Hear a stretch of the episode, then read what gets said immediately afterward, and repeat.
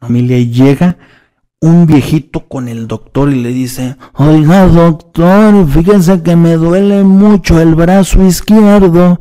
Dice don Gregorio, pues es, es por la edad. Dice, no, el derecho tiene la misma y no me duele.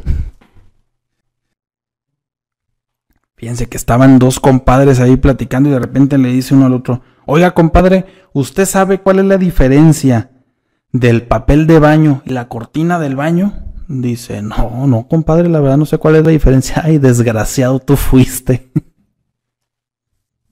Los compadres que se habían ido de vacaciones a Estados Unidos y estaban esperando el tren.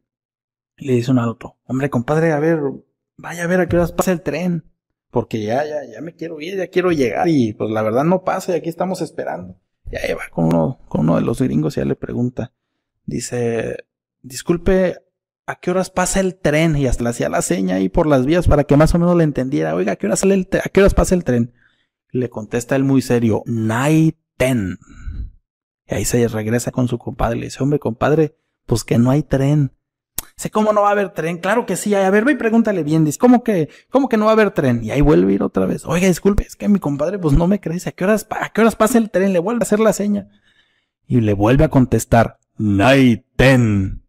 Y otra vez se regresa, pues que no hay tren. Hombre, ¿cómo no va a haber tren? Ve y pregunta. Porque ya me quiero ir, ya estoy muy desesperado. Y ya vuelve a ir.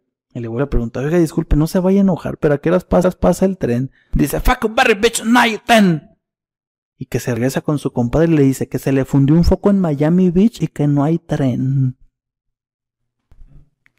Si te gustó este chiste y te reíste a carcajadas, te invito este sábado a las 10 de la mañana a escuchar este y muchos más para que te sigas riendo y divirtiendo todo el día.